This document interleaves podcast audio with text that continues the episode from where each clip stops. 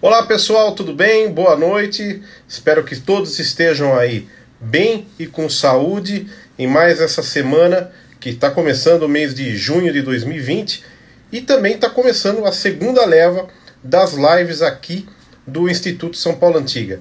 Essa semana nós começamos hoje com o pré-candidato à Prefeitura de São Paulo, ativista, líder do MTST, Guilherme Boulos. Amanhã a live é um pouquinho diferente.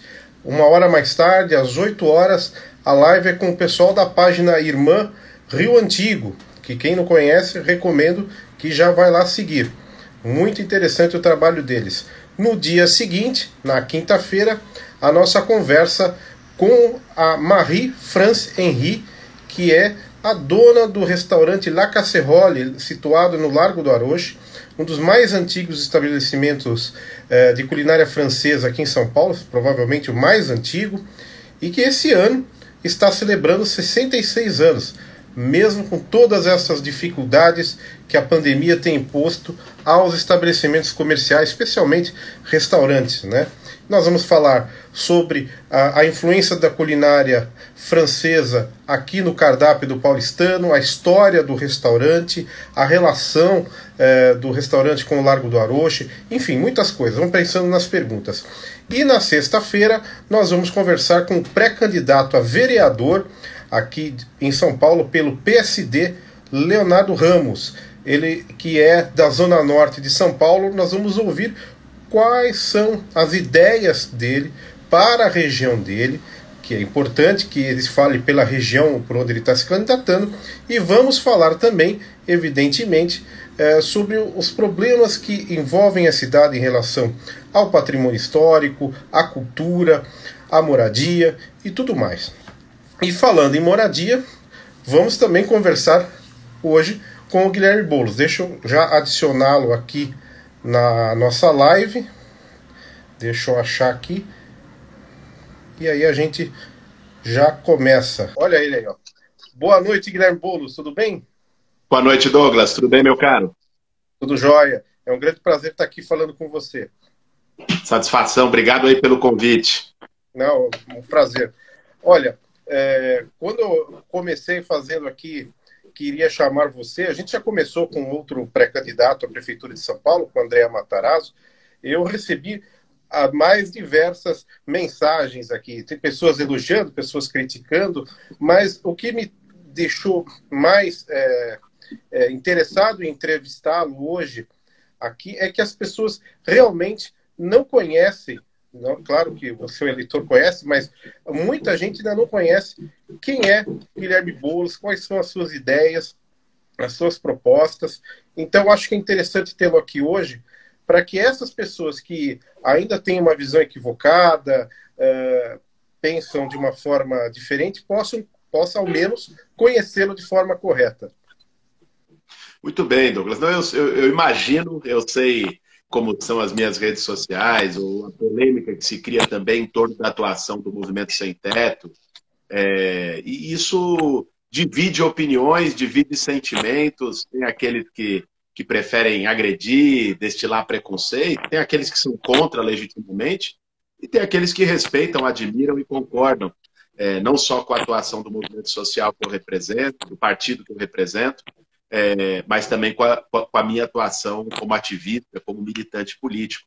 Então, quando eu, quando eu recebi o convite, a minha, minha equipe falou da disposição, eu achei, eu achei muito legal, porque também é a oportunidade de, de falar com um público que não necessariamente é o público que me segue, que é o público de esquerda, que é o público do movimento social, e a gente poder conversar tranquilamente aqui sobre São Paulo, sobre patrimônio histórico, sobre a história da cidade, sobre a, as visões que a gente tem para a cidade de São Paulo. Tá ótimo, é isso mesmo. E para começar, vou fazer uma pergunta que foi uma que veio muito aqui. Eu já até queria fazê-la, mas como o pessoal mandou bastante, vou perguntar. São várias pessoas que enviaram, então não vou citar um para não deixar de citar outro, vou fazer direto a pergunta. Por que você decidiu se candidatar à Prefeitura de São Paulo? Olha, Douglas, é pré-candidato ainda, inclusive ainda tem um debate interno no, no meu partido, no PSOL, vai decidir a, a forma é, para indicar a pré-candidatura do partido e tudo mais. Agora, é, eu nasci em São Paulo, há 38 anos vivo na cidade de São Paulo. É, e, já, e já tive a oportunidade de viver a, a, cidade de diferentes formas, ou em diferentes lugares. Assim, todo mundo conhece, o Racionais MCs tornou famosa a, a metáfora da ponte para cá, né? É, que, é, que são as pontes dos dois rios, Pinheiros e Tietê, que separam o centro de São Paulo e, da e a periferia de São Paulo, a grosso modo, vamos dizer assim.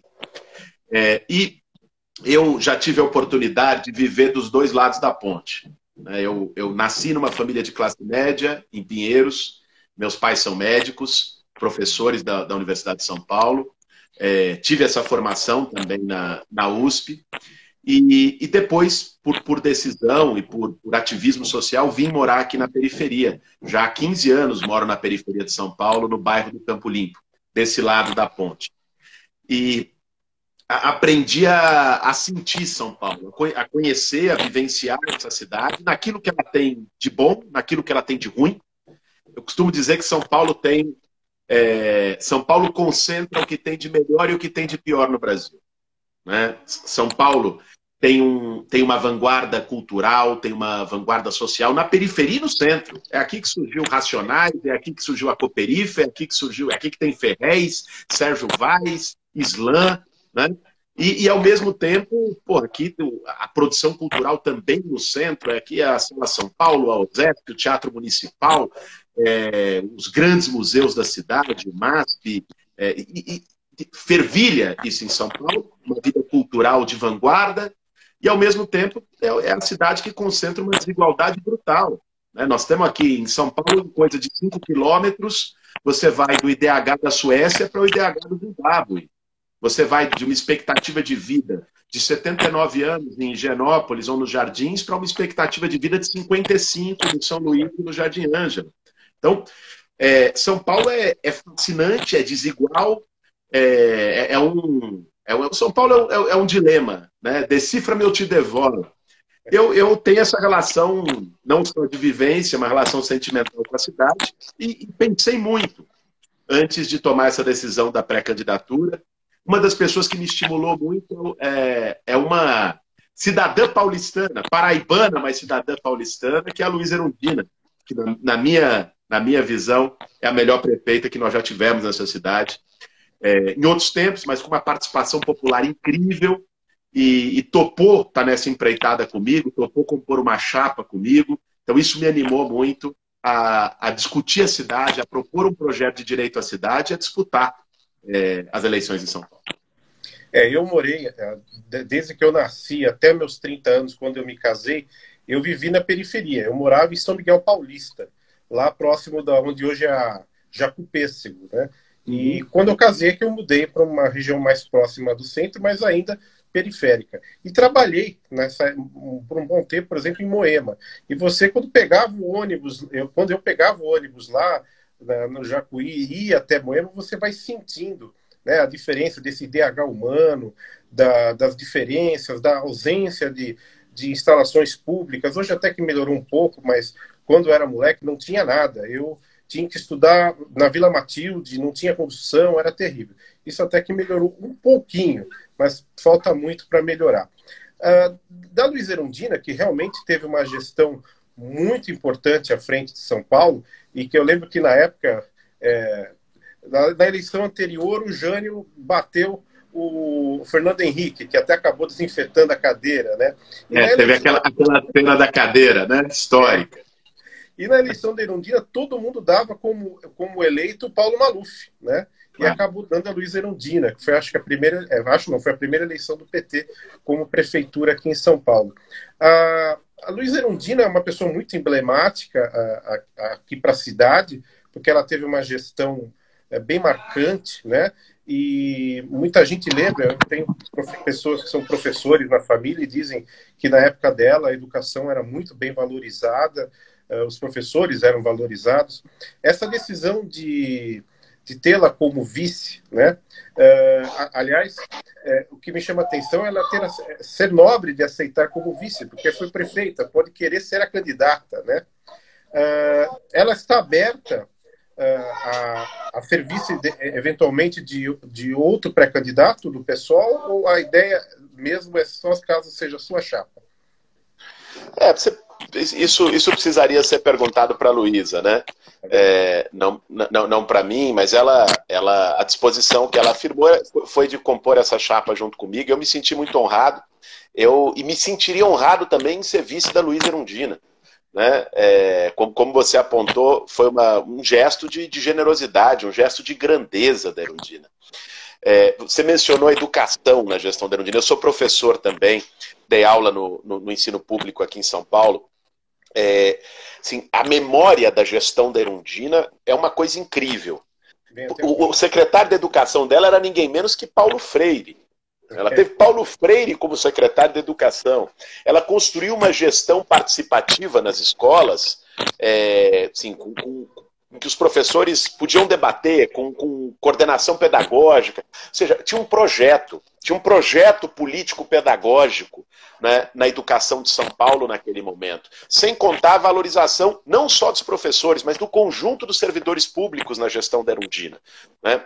Ela, ela tinha e tem uma visão de que é, para que você tenha um serviço público eficiente, você precisa ter servidores públicos valorizados. O que a gente vê hoje, Douglas, é uma, uma tentativa de desmoralizar servidor público como se fosse é, vagabundo, parasita, como disse o ministro da Economia. É, e, e, na verdade, isso é uma forma de maquiar a destruição dos serviços públicos, porque não tem serviço público bom sem valorização do servidor. E a Luísa fez muito isso na gestão dela. Eu tenho conversado agora no debate dessa pré-candidatura com muita gente que vivenciou a gestão da Elondina, com ex-secretários, com, para recolher isso com a própria Luísa, muito, com a Muna, a assessora dela, e a, e a gente tem é, retomado vários daqueles projetos que foram feitos no governo dela, na, na, área da educação, na área da saúde, na área da mobilidade. Foi a primeira vez que se propôs um projeto de tarifa zero em São Paulo, o secretário era o Lúcio Gregory.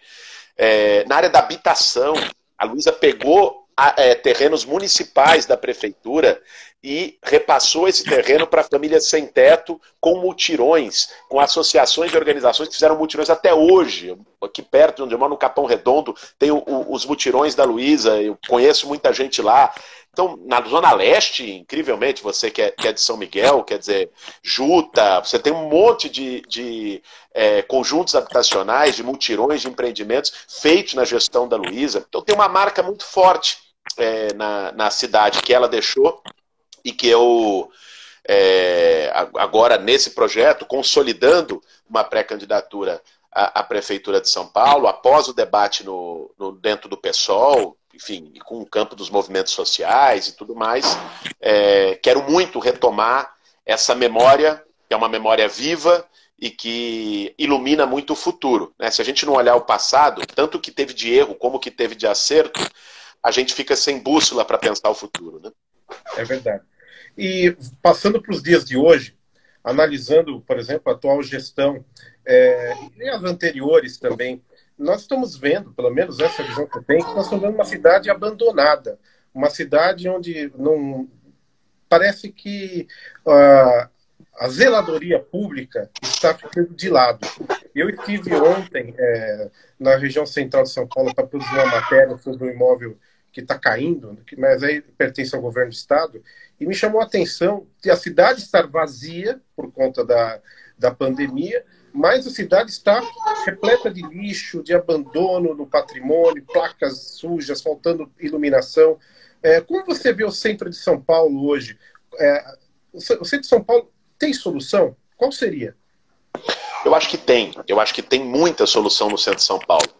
Parte da degradação do centro antigo de São Paulo tem a ver com abandono. Não só o abandono da zeladoria que você apontou, que é uma questão orçamentária e de execução. Né? Não tem porquê, inclusive, a zeladoria está tão ruim, sendo que no orçamento desse ano tem 3 bi, é um orçamento recorde previsto para a zeladoria, né? até por ser ano eleitoral. E, e, não tem porquê. Isso é problema de execução, isso é, é, é, difícil de explicar. Agora você tem um problema mais estrutural, que não é só placa suja, é, asfalto com buraco. É um problema de imóveis abandonados no centro. Você sabe é, que nós temos, Douglas, mais de 40 mil imóveis, entre casas, apartamentos, vazios, ociosos na região central de São Paulo. Esse é um debate que eu sempre fiz como parte do movimento de moradia, que não tem o menor, menor cabimento. É o menor cabimento você ter 25 mil pessoas morando nas ruas na cidade de São Paulo, moradores de rua, e agora, durante a pandemia, sofrendo, né, comendo pão que o diabo amassou.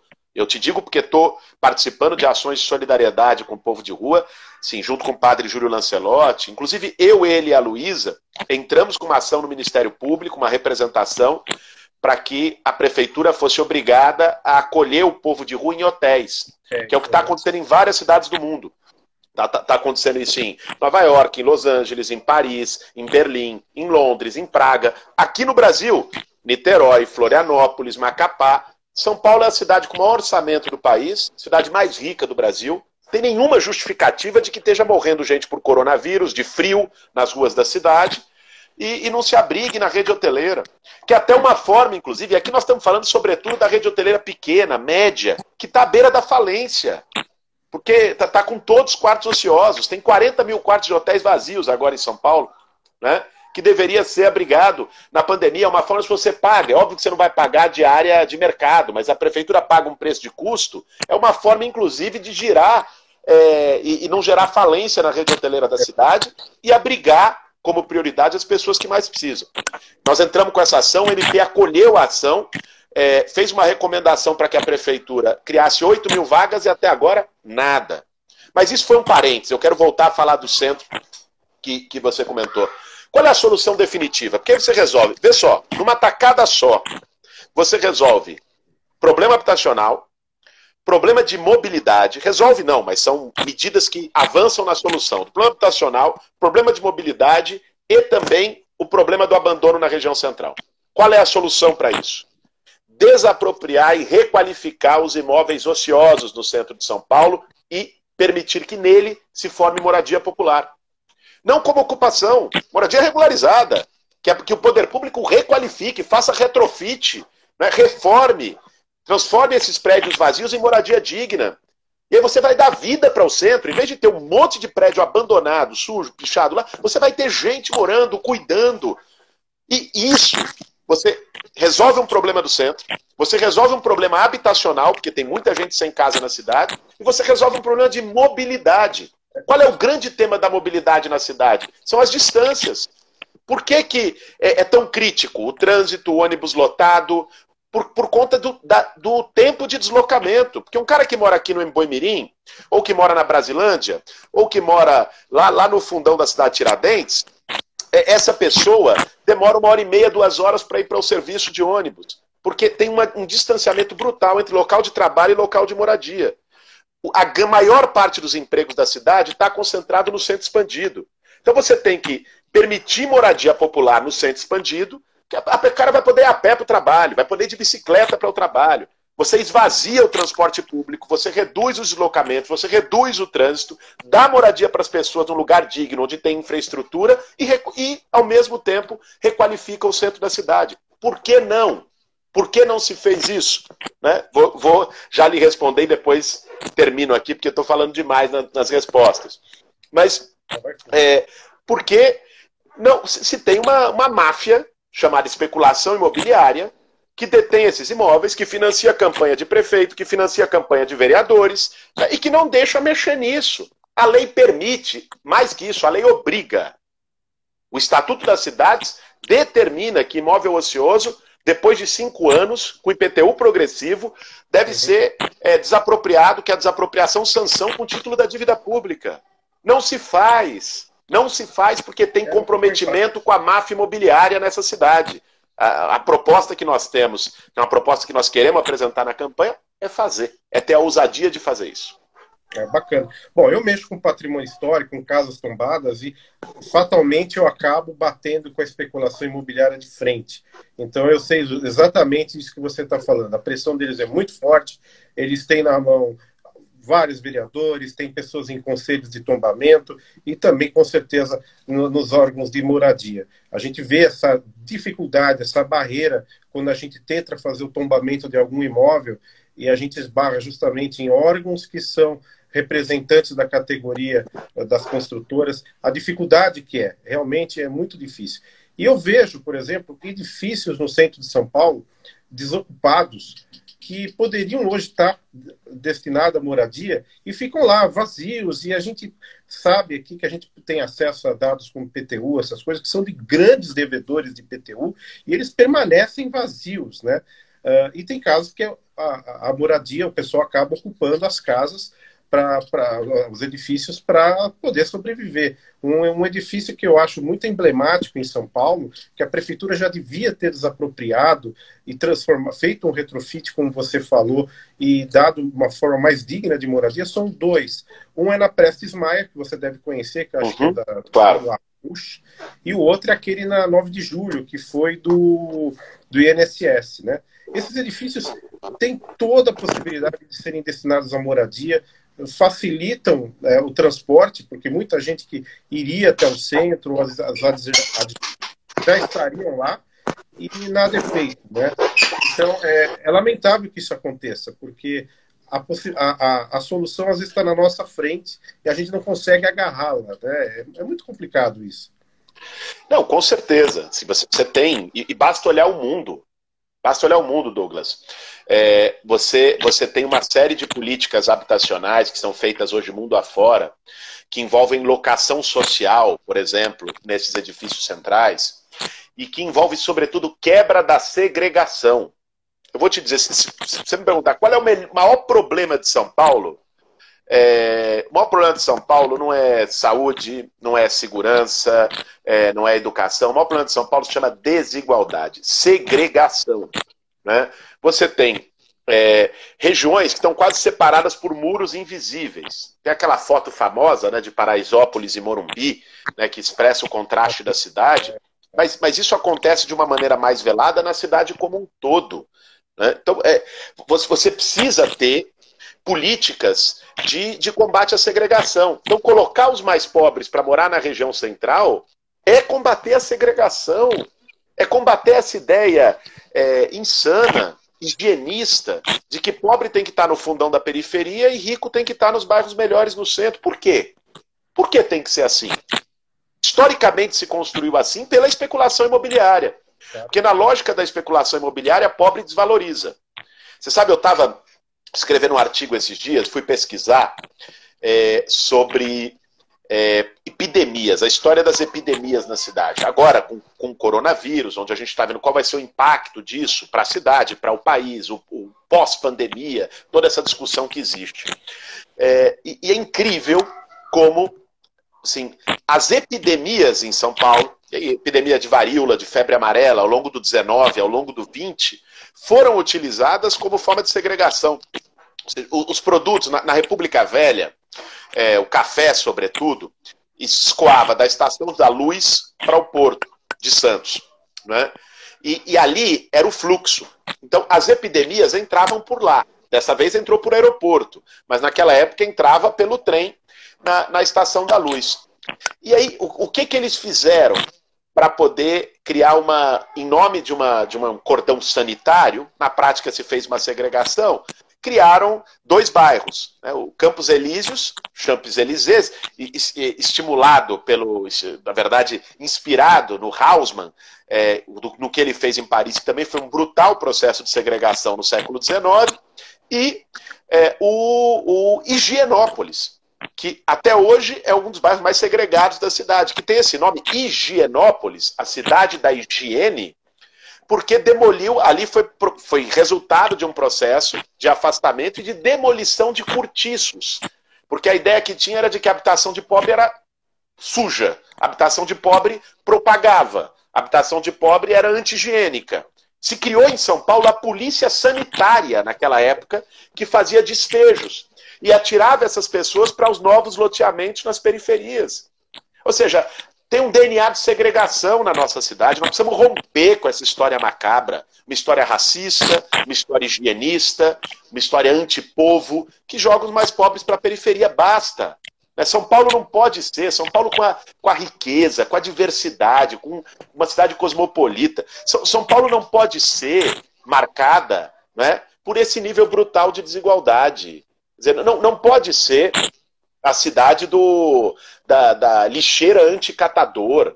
Que loucura, né? Isso foi criado aqui.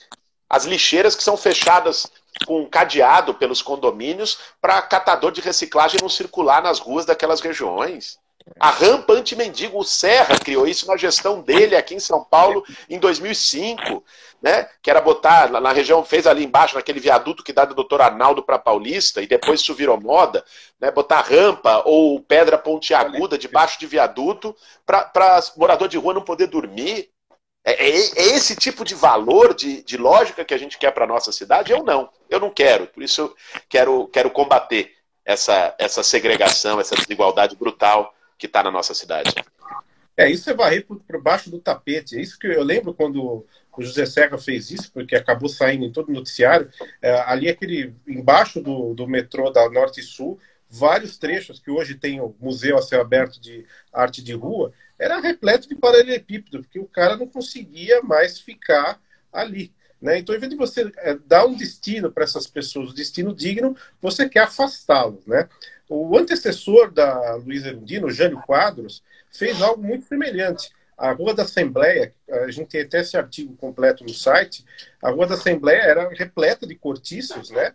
E o Jânio Quadros, na época, demoliu tudo né? E ao dar a moradia para essas pessoas, ele acabou dando a moradia para eles, não foram colocados na rua. Mas as moradias que foram dadas foram para dois bairros bem distantes. Uma turma foi para a região de Itaquera, lá próxima à cidade de Tiradentes, e a outra parte foi para a periferia de Santo Amaro. Então imagina, você tirou toda aquela população acostumada a viver no centro, que as casas não eram ruins, embora estivessem carentes de uma restauração, eles jogaram simplesmente as pessoas para longe, derrubaram tudo e, fiz, e fizeram uma, uma parede lá. Depois acabou. O Jânio teve a sorte de, depois de ter feito isso, ter achado aquelas paredes feitas pelos artesãos calabreses, né? Que é os arcos do Jânio, que o pessoal chama. Uhum. Foi uma sorte tremenda, porque na época ele estava mesmo tirando todo mundo de lá. E acabou. É, essas pessoas foram jogadas para longe. Eu tenho aqui as fotos da, da desapropriação. E não é normal. A gente vê, por exemplo, recentemente acompanhei um caso em Lima, no centro histórico de Lima, há um bairro, eu não me lembro agora na cabeça, mas há um bairro que era muito pobre, bem no centro de Lima, e que com casas antigas, construídas no início do século XX, virado do século XIX, e um grupo de investidores que tentou investir aqui em São Paulo, porque eu cheguei a intermediar isso na época que o prefeito era o acho que era o, era o Gilberto Kassab, eles tentaram investir aqui em São Paulo e fazer a mesma coisa no bairro de Campos Elíseos, integrar pessoas de vários estratos sociais, classe média, classe alta, baixa, morando nessa rua de Campos Elíseos, Santa Cecília, não foram nem recebidos, eles viajaram para Lima, a prefeitura de Lima aceitou e eles restauraram o bairro inteiro é, que fica na região central de, de Lima. E as pessoas que moravam lá ao invés de serem marginalizadas e expulsas para regiões periféricas, estão lá até hoje. Você vê que são diferenças da forma de. É um exemplo. É, é um exemplo vou... de que dá, dá para fazer de forma diferente, né? É. Eu vou abrir para as perguntas, porque tem muita pergunta, senão você vai ficar bravo comigo. Eu vou começar com a pergunta aqui, deixa eu ver, aqui, da Priscila Mélio. Ela pergunta para você, é, Guilherme, o sucateamento dos céus, a falta de estrutura nas escolas municipais, internet nas escolas de, com, com, muita eh, dificuldade. Qual o seu projeto para, para, para, para os céus e para as escolas? Sou professora na Zona Leste de São Paulo. Eu acho, acho excelente essa questão colocada pela, pela Priscila. Porque, até porque ela foi atualizada agora pelo problema do EAD na pandemia, né? É, todo mundo está sendo levado a fazer um, um, ensino à distância, educação à distância, e, e aí isso evidenciou uma completa falta de infraestrutura e uma desigualdade no acesso à internet, por exemplo. A própria situação de moradia. Né? Então, muitos alunos não estão conseguindo acompanhar as aulas porque não, não tem, não tem banda larga, não tem é, um, um, pacote de dados é, com mínimo de condição. Outros não conseguem porque não tem um, moram com a família inteira num cômodo, não tem um ambiente sequer para poder fazer a aula dentro de casa. Outro problema que, que apareceu é, nesse momento é o problema da merenda. Se evidenciou o quanto a merenda é importante, sendo por vezes a principal refeição para milhares de alunos da rede pública em São Paulo. O, a prefeitura, o Bruno Covas, criou o, com pressão, uma proposta que foi feita pela sociedade, o cartão alimentação de 55 a 100 reais para merenda, mas deu isso para menos de 30% dos estudantes, com critério é, sem noção. Né? Então, isso precisaria ser generalizado para os estudantes, o valor precisava ser ampliado também. Isso, isso para apontar só algumas questões da desigualdade, sobretudo no acesso à, à internet é, e às condições de educação à distância. O que mostra e valoriza ainda mais o quanto é necessária a educação presencial. Eu digo isso como professor e digo isso como pai. Eu tenho duas filhas que estão fazendo educação à distância, no ensino infantil, tem uma de 10 anos, é, outra de 8, e a dificuldade que tem sido, a dificuldade que tem sido para o professor, que muitas vezes não foi treinado para isso, para elas, né, que não tem o espaço para pergunta, para esclarecer dúvida. É, por sorte, eu sento com elas todo, todo, dia, a mãe senta com elas todo dia, a gente esclarece alguma coisa, mas essa não é a realidade de muitos jovens e crianças é, na nossa cidade e no nosso país. Agora, sobre os céus.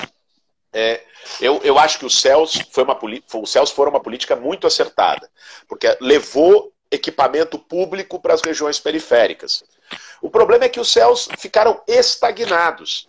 Eu acho que o, o, que eu, o que eu defendo e proponho é uma ampliação dos céus, tanto em quantidade quanto em qualidade. Né? E aqui, quantidade, quer dizer, tem, tem, o céu tem que chegar em regiões que não chegou das periferias de São Paulo. Esse é um ponto. Né? Não, não houve ampliação dos céus no último período. Né? Segundo, qualidade. Você tem até temas de manutenção. A, a, a, as piscinas dos céus estão tão totalmente largadas, estão muitas fora de funcionamento, porque não tem manutenção na, nas piscinas dos céus, que às vezes é a única piscina pública de, de uma enorme região, onde moram centenas de milhares de pessoas. Né? É um descaso. Né? O tema da internet. Você tem, aí não só nos céus, né? nós estamos debatendo, eu tenho, sou muito amigo e está nos ajudando a discutir cidade, o Daniel Cara. Daniel Cara, que é educador, é, é enfim, coordenador geral da campanha nacional pela educação, e que foi uma das pessoas que chegou a discutir com o governo federal o programa de universalização de banda larga de acesso à internet. Isso, isso, é, isso é fundamental, né? que a gente consiga é, viabilizar na cidade de São Paulo. Tem condições é, é, não é tão caro quanto se imagina. Né? Você pode utilizar parte do fundo de universalização das telecomunicações, o FUST que, que, que existe, é um fundo bilionário, que está lá largado, que não se usa. Né? Então, existem vários caminhos em relação a isso. O, o, último ponto que eu queria agregar sobre a questão dos céus é um debate em relação à creche. Né? Então, assim, é, é possível fazer um espaço integrado também para a educação infantil, também para as creches, que hoje, lamentavelmente, seguiram o mesmo modelo da saúde na cidade de São Paulo e foram terceirizadas na mão de OS. Né? OS sem fiscalização de gestão, sem fiscalização do uso de recurso, é, e que, que, muitas vezes precarizam é, o, o, o, cuidado e o, o, ensino, o acolhimento das crianças nas creches de São Paulo. Então é possível fazer algo análogo aos céus em relação à educação infantil. Nós estamos estudando isso junto com a turma da área e vamos propor no processo eleitoral. É, peço desculpas aí que aconteceu alguma coisa aqui, minha imagem sumiu, mas é, é, alguma coisa que aconteceu aqui na conexão. Vou continuar nas perguntas e vamos aqui a pergunta da Luísa. Ela pergunta se você já está pensando, olha, já está indo lá na frente, se você já está pensando em alguma coligação, se essa candidatura do PT, segundo ela, parece que não agradou muito no partido, se, se há a possibilidade de uma coligação com o PT, PSTU e outros partidos de esquerda. Olha, eu é, sempre fui na minha trajetória um defensor de, de, unidade da esquerda, ainda mais num momento como esse, que o Bolsonaro é presidente do Brasil, que você tem riscos autoritários no país. Sempre construir. Agora a unidade precisa se dar em torno de projeto. Né? Não vou nem falar aqui de coligação minha, porque ainda não tem uma definição partidária, ainda é, as, questões precisam ser ajustadas primeiramente é, no meu partido, no PSOL. É, mas eu, eu, eu sou um defensor de que se busque mecanismos. O, o, senador, sempre senador Eduardo Suplicy, propôs um mecanismo como prévias da esquerda. Né? Tem proposto desde o princípio também nesse espírito de unidade. Acho que é preciso pensar formas. Agora, é, a nossa pré-candidatura, se aprovada e legitimada pelo PSOL, junto com a Luísa Erundina, é, vai, vai apresentar um projeto para a cidade, vai buscar dialogar não só com partidos, vai buscar dialogar com a sociedade, com movimentos sociais, né, com, com paróquias, é, com, com, uma, com, uma, série de, de referências da cidade de São Paulo que também querem um projeto renovador, né, também querem um projeto ousado, um projeto com coragem, com coragem de combater as máfias, máfia do transporte, máfia do lixo, máfia das OS na saúde, máfia das OS na creche, máfia imobiliária da especulação. Não se fala muito disso, mas o quanto a cidade de São Paulo está controlada por uma série de grupos que atuam como máfias porque são lobistas. São lobistas que tomam os contratos públicos na mão grande, são lobistas que agem de acordo com o seu interesse privado, com lucratividade em cima do orçamento público, né? E para poder enfrentar isso não pode ter rabo preso. Nós não temos nenhum, né? E vamos fazer esse enfrentamento com um processo é, muito, muito claro, transparente e ao mesmo tempo disputar o orçamento municipal para combater a desigualdade. O orçamento municipal tem que ter prioridade nas periferias da cidade, né? tem que ter um projeto contra a segregação, tem que ter um projeto para acabar com é, a situação lamentável que é ter 25 mil moradores de rua na cidade de São Paulo. Estava falando com o padre Júlio. Eu, Júlio, nós temos que acabar com isso. Eu, eu, quando falar, vamos construir um projeto para a cidade, mas não é para reduzir, né? Assim, tem uma gestão em São Paulo em quatro anos, tem, não pode ter população de rua em São Paulo. Ponto. E tem que ter uma política que assegure isso. Né? Agora, para isso tem que ter projeto de um lado, visão de cidade, compromisso com os mais pobres e disposição e coragem para enfrentar essas máfias. Agora, o quanto você vai conseguir unidade em torno de um projeto desse, eu espero que a gente possa conseguir, né? mas isso ainda está ainda tá em aberto. Máfias é algo que realmente chama muita atenção, você percebe que elas existem. É, tem gente que pode pensar que é lenda urbana, não é não. Elas existem. Uh, por exemplo, quando o prefeito anterior, que, que deveria estar na prefeitura, mas largou para ser o governador, o João Dória assumiu, uh, a gente lembra que ele fez uma intensa campanha ali na região de Campos Elíseos, a, a famosa Cracolândia, né? E colocou todo mundo para correr ali como se essa fosse a solução, né? E o que aconteceu? Espalhou, é lógico, muita gente que faz o consumo de drogas na região para outras e não resolveu o problema. Mas a Cacolândia está aí há mais de duas décadas, né, uh, no cenário paulistano, e parece que não tem uma solução para isso. Na sua visão, o que pode ser feito para melhorar aquela região que já virou crônica, né? É um paciente crônico. Se São Paulo fosse um hospital, é, a Cracolândia hoje seria um paciente crônico. O que, que a gente pode fazer para resolver esse problema? Vamos lá, Douglas. Primeiro, eu acho que a gente tem que começar dizendo o que não deve ser feito. E o que não deve ser feito na Cracolândia é tiro, porrada e bomba, que foi o que o Dória fez. E é o que o Bruno tem dado continuidade. Né? É, é, é, essa política é insana. Dizer, como é que você, você vai tratar dependência química como caso de polícia? É isso mesmo? Quer dizer, se, se o seu filho é, tiver, um, tiver um problema com química, com vício, você vai mandá-lo para cadeia ou para um centro de tratamento, para um hospital? Não tem cabimento isso, sabe? Dependência química, abuso de substância química, não é caso de polícia, é caso do SUS, é caso de política pública, é caso de política social. Que a questão que tem que ser feita é anterior. O que, que levou aquela pessoa ao desespero de estar ali naquela situação? Muitas vezes é abandono, é descaso, é desemprego, é falta de moradia, falta de oportunidade. E a pessoa está lá jogada. E aí você vai jogar, pegar a guarda municipal, meter tiro, meter bomba, isso é loucura. Isso é insanidade, isso é coisa de gente que não tem empatia com o sofrimento dos outros. Então eu, é, primeiro, isso, isso hipótese alguma. Eu acho que a solução para a Cracolândia é uma solução complexa. Né? Eu sei que tem o movimento Cracô Resiste. Né? Conversei com um representante que estava esses dias lá no, no, domingo no Largo da Batata, na manifestação, me procurou e, e a gente bateu um papo. É, eu acho assim, primeiro, você tem que ter medidas emergenciais de redução de dano e de saúde pública. Ou seja, você tem que ter um acolhimento, uma espécie de um hospital de campanha, ou seja, é, um atendimento à saúde pública que dê oportunidade das pessoas fazerem o tratamento né, e se livrarem da dependência. Segundo, você tem que ter acolhimento de moradia. O Haddad fez um pouco no programa de braços abertos, né, é, com acolhimento em hotéis e tal, que, que eu acho que pode ser sim uma alternativa provisória. Ela não é definitiva, mas ela pode ser provisória. Terceiro, você tem que ter programas de geração de renda. Né? Isso está comprovado em qualquer parte, em todas as experiências, aqui e lá fora. Né? De que, para as pessoas que estão no máximo da vulnerabilidade, se você constrói uma situação que lhe dê dignidade para sobreviver, com renda, com local de moradia, com oportunidade de emprego e com, a, e com atendimento à saúde, você resolve o problema. É claro que não é de uma hora para outra. Você não vai resolver isso em uma semana. Tem que ser, vai ter que ter planejamento, tem que ter estratégia para poder fazer isso.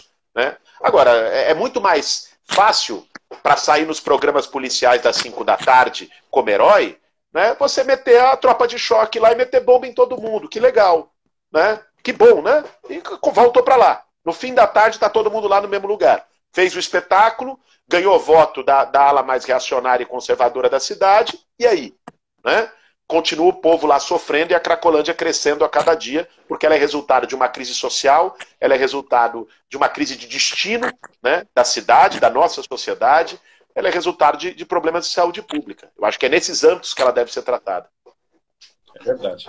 É, voltando para as perguntas aqui, vou tentar intercalar as minhas perguntas com a do público. O Las Martulho fez uma pergunta aqui interessante.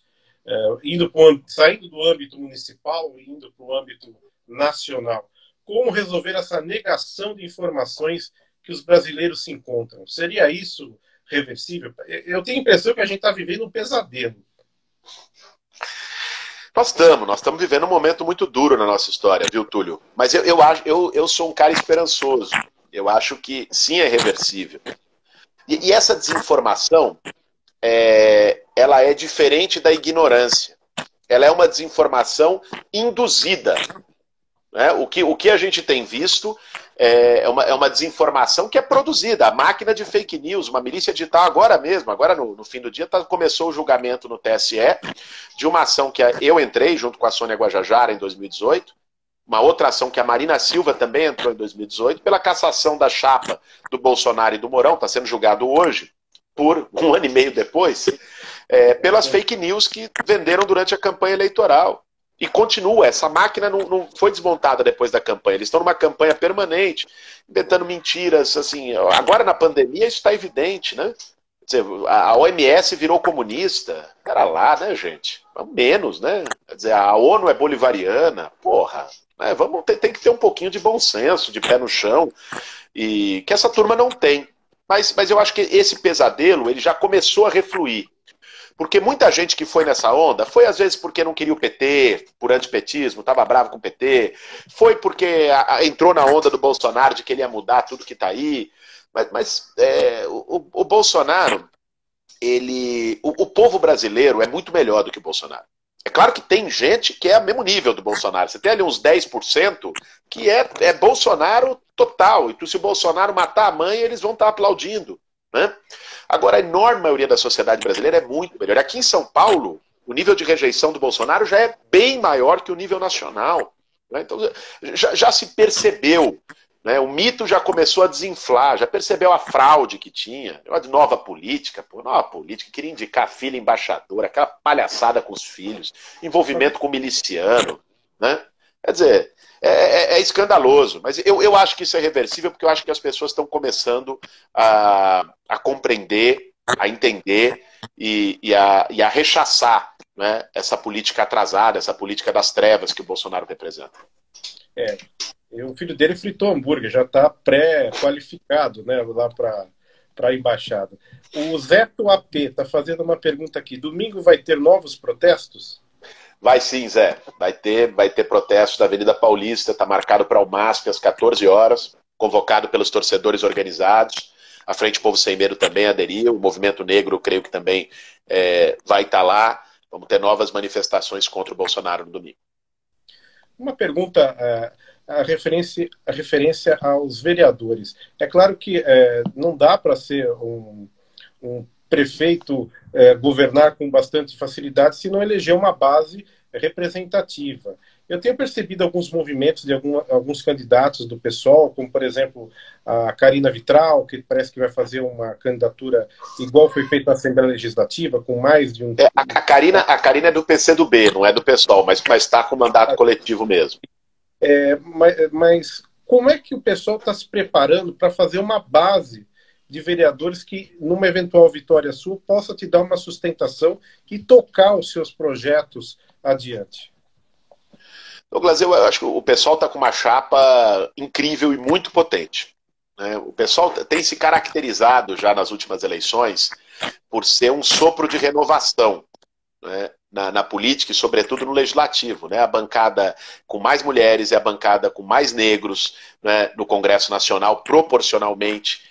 É, é uma bancada que já, já tem nas cidades, nas grandes capitais, também feito eleições é, de, de vozes que não estão, que normalmente são excluídas da política. É, eu, acho, eu acho que o pessoal vai surpreender muito, vai ter uma bancada muito expressiva aqui em São Paulo nessas eleições de 2020. É, eu tenho, tenho conversado com vários pré-candidatos a vereadores, com mandatos coletivos que também é, existe no, no, no, no, campo do PSOL, e, e, e, acho que, que vai ter uma, um, um espaço incrível para essa disputa e para construir uma base ampla de sustentação.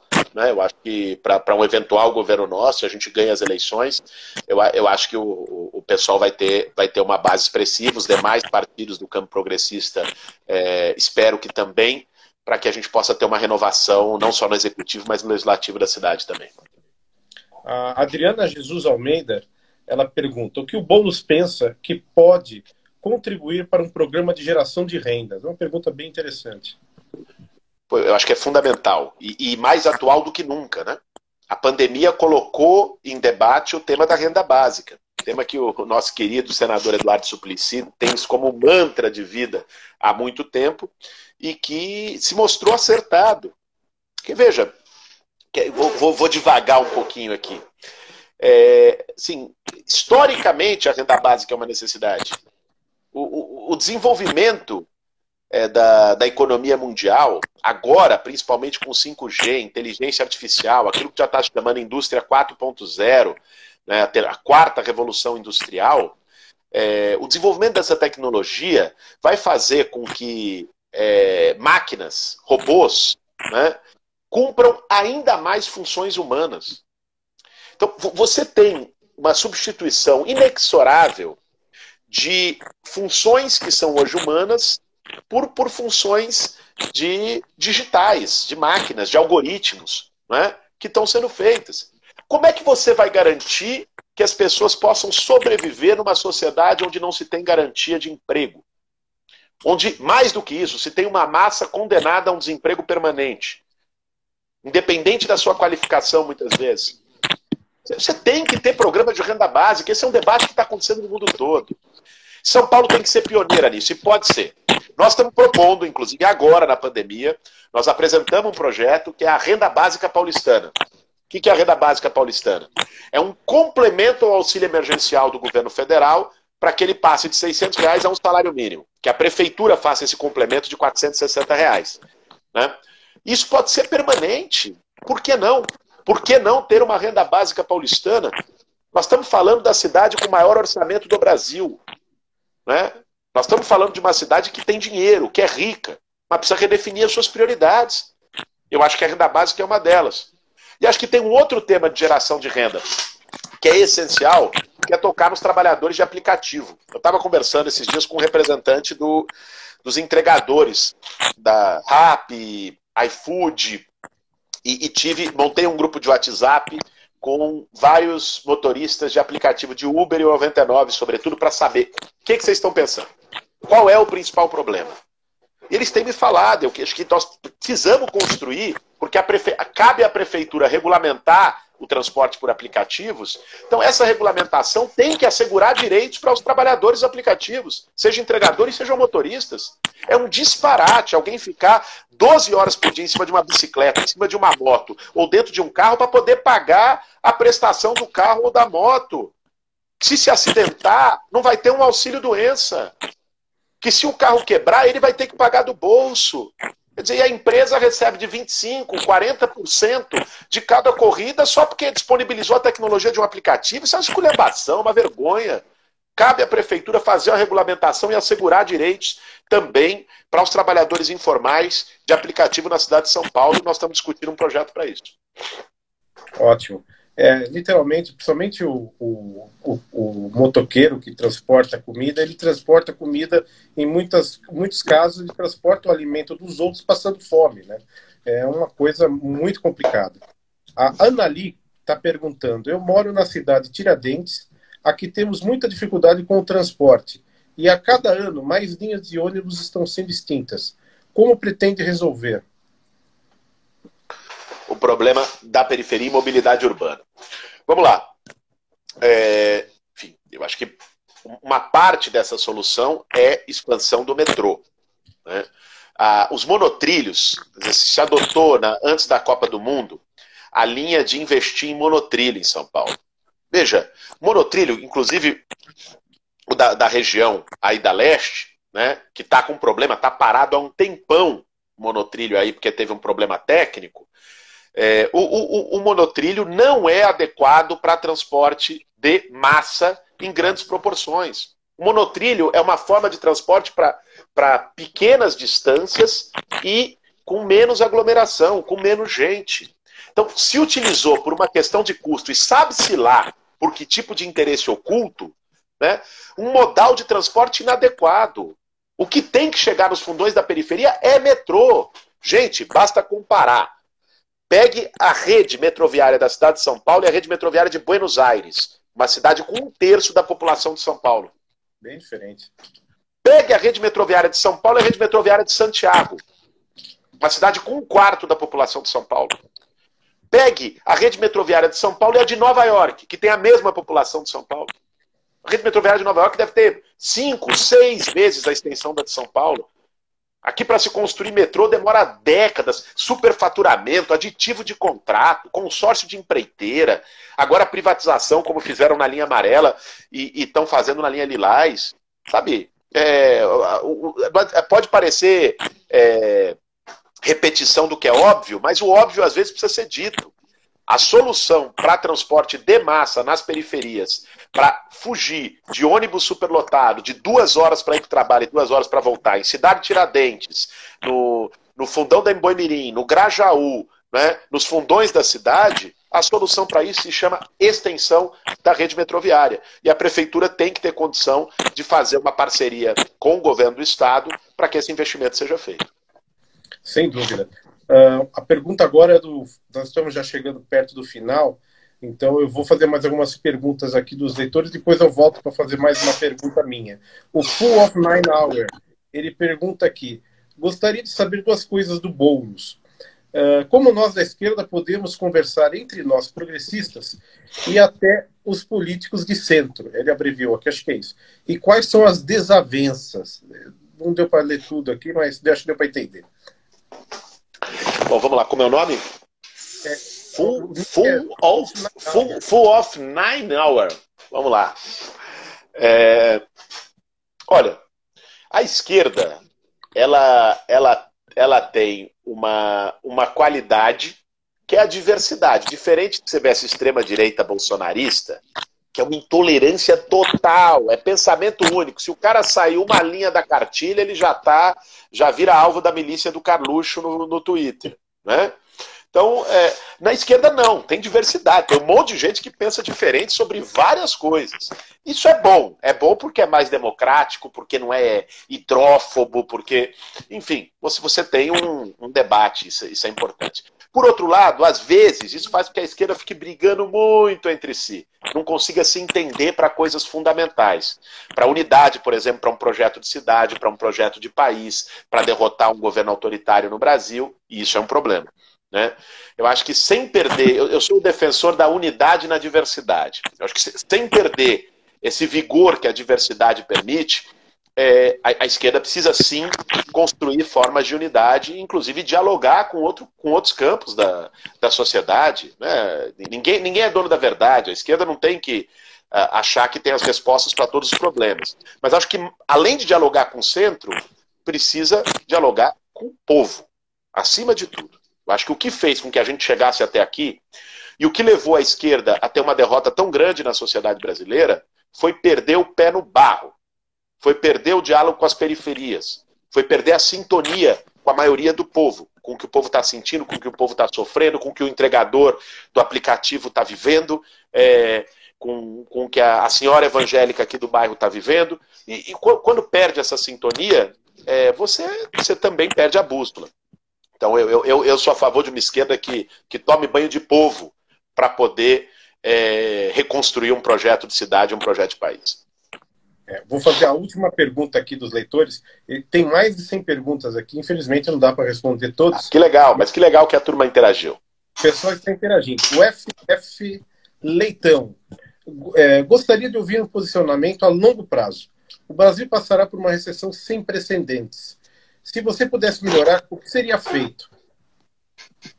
Meu caro, primeiro eu tenho um acordo completo com o diagnóstico. É, Assim, nós vamos passar pela maior crise econômica da nossa história. Eu tenho conversado, a cada 15 dias eu faço reunião com um grupo de economistas da nossa equipe, e, gente muito parceira, gente muito antenada, que está tá lendo a realidade ali, vendo os dados, vendo o dado do varejo, vendo, vendo o dado da indústria. E todos eles são consensuais em dizer que a única comparação possível é com a crise de 29. Vamos lembrar, a crise de 29 acabou com a República Velha, com a economia do café, deu a Revolução de 30, deu Getúlio, deu a industrialização brasileira. Ou seja, foi uma crise de um tal tamanho que gerou uma mudança de regime no país. É, mesmo a crise dos anos 80, que foi brutal, a crise da dívida, a crise do petróleo, depois a crise da dívida, e aqui no Brasil, aqui em São Paulo, teve saque em Santo Amaro, né? foi um movimento contra a carestia, foi uma miséria. A crise de 80 é no chinelo perto dessa que a gente vai viver. A expectativa é que o Brasil caia 10%. A economia caia dois dígitos. Não há precedentes disso. Então, isso, isso é brutal. Né? Quais as saídas para isso? No mundo todo, no mundo todo, só se sai de crise com investimento público. O Estado tem que ter. Como é que saiu da crise de 29? Como é que o Roosevelt fez o New Deal nos Estados Unidos? Investimento público, criou frente de trabalho, investiu em infraestrutura, fez casa popular, né, fez é, infraestrutura de transporte, né, urbanizou. É assim. É com, é, com, é com investimento público que se sai. Ah, mas não tem dinheiro. Em situações de crise, ainda mais quando a demanda está baixa, se faz emissão de dinheiro, ampliação da base monetária. Ah, que loucura! Não, é o que o mundo todo está fazendo neste exato momento.